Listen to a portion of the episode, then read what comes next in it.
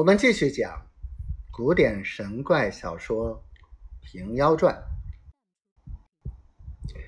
那孙府叫军士将挠钩托起尸首，割了首级，到中军帐下献功去了。吴望只推桥断，进不来救应，引兵而回。再说王泽被马遂打占了嘴唇。生也则不得，恰好盛姑姑和胡永儿都到，见王泽推班模样，又损折了张琪，深恨马遂之事，王叫人将暖鱼抬王泽到韦府中，一面叫伊人调治。左处酒醒来，知道此事，也来问安。胡永儿埋怨瘸子吃酒误事，瘸子笑道。我嘴唇又不战，如何敬我饮酒？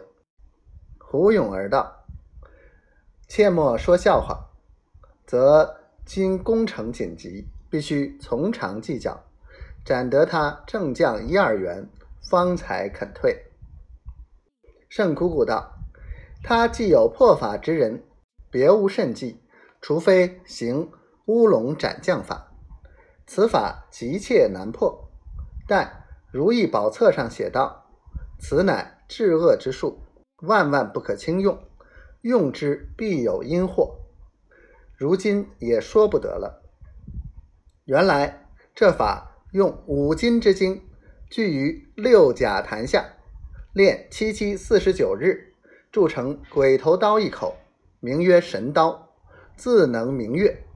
用石匣盛之，藏于水底，金水相得。方不越去。如遇至危之际，将纯黑熊犬一只，朱书斩将符三道，并开玉斩之姓名，一同焚化。念斩将咒三遍，吸西方金气一口，存想人头落地光景，将神刀猛力砍落犬头，所焚。姓名人头铜钱并落，若把君策焚化，虽千万人，亦皆落头。此所以为治恶之术也。当初圣姑姑等三个练法之时，亦为此法厉害，总指铸得神刀一口，藏于天柱山顶池中。圣姑姑。要去取来斩取文曹二招讨，即有名诸将之首。